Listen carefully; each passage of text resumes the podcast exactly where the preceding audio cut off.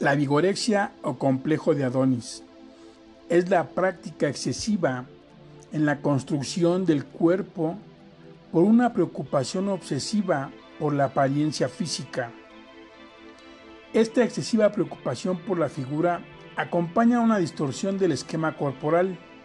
Los pacientes se perciben débiles, sin músculos, flácidos y tratan de corregirlo practicando deportes de manera ilimitada sin tener en cuenta los riesgos que conlleva el sobreesfuerzo muscular. Los pacientes no solo están obsesionados con el ejercicio, sino también con la forma de comer, por lo que ingieren casi exclusivamente carbohidratos y proteínas, eliminando grasas de su dieta para obtener más masa muscular. Los hombres entre 18 y 35 años son la población objetivo más susceptible, pero las mujeres también se ven afectadas. Los pacientes muestran una excesiva preocupación por su apariencia física, lo que les hace sentir diferentes a la población y disminuye su autoestima, lo que lleva a remediarla mediante el ejercicio físico incontrolado. Es común que los pacientes se interesen en el consumo de hormonas anabólicas y esteroides como una forma más rápida de lograr su fin sentirse bonito o bonita.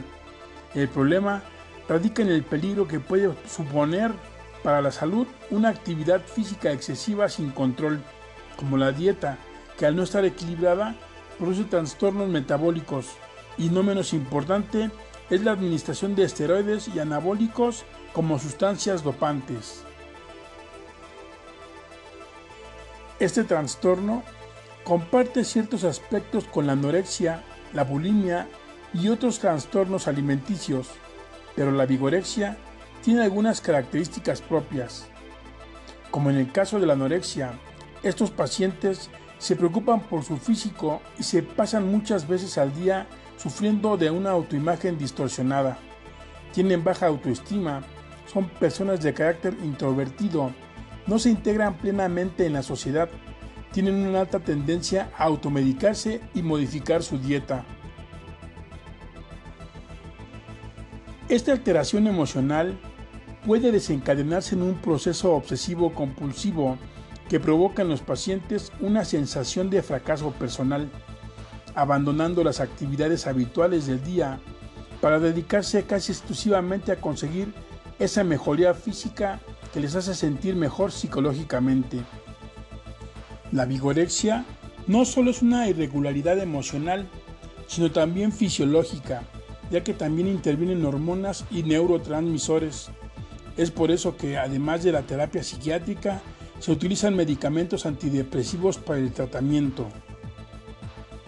Aunque hay que tener en cuenta que los principales factores causales de este trastorno son culturales, sociales y educativos. Por ello, el tratamiento más correcto debe ser multidisciplinario y completo, requiriendo el apoyo de un psicólogo en muchas ocasiones. Las principales pautas para prevenir la vigorexia involucran las siguientes recomendaciones. Número 1. Al realizar un programa de ejercicios es necesario que estén supervisados por un entrenador profesional. Número 2. Es aconsejable realizar exámenes físicos que determinen el estado de salud, además de las necesidades y capacidades del individuo para adecuar el ejercicio a realizar. Número 3. Los especialistas recomiendan establecer ejercicios que se adapten al nivel físico de la persona, evitando actividades que requieran sobreesfuerzos innecesarios. Número 4. Es importante dejar de hacer ejercicio en el momento de fatiga excesiva, cansancio o dolor muscular. Y número 5. Es necesario que la persona evite los pensamientos negativos sobre su estado físico, ya que pueden convertirse en una obsesión. Sabemos acerca de la importancia de practicar ejercicio o alguna rutina que estén bien planificadas. Hay que evitar lesiones. La sobrecarga de peso en el gimnasio repercute negativamente en los huesos, tendones, músculos y las articulaciones, sobre todo de los miembros inferiores con desgarros y esguinces. Asimismo, Es importante cuidar la alimentación, que se presenta a veces como un problema frecuente, ya que se consumen muchas proteínas y carbohidratos y poca cantidad de grasa en un intento de favorecer el aumento de la masa muscular, ocasionando muchos trastornos metabólicos. Recuerda, la vigorexia es una alteración de la mente.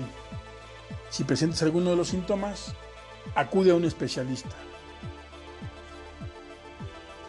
Este fue un podcast del Departamento de Educación Física, Escuela Nacional, Colegio de Ciencias y Humanidades. Mi nombre, Edred Caneda Martínez, profesor del Colegio de Ciencias y Humanidades Plantel Naucalpan, turno vespertino. Gracias y hasta la próxima.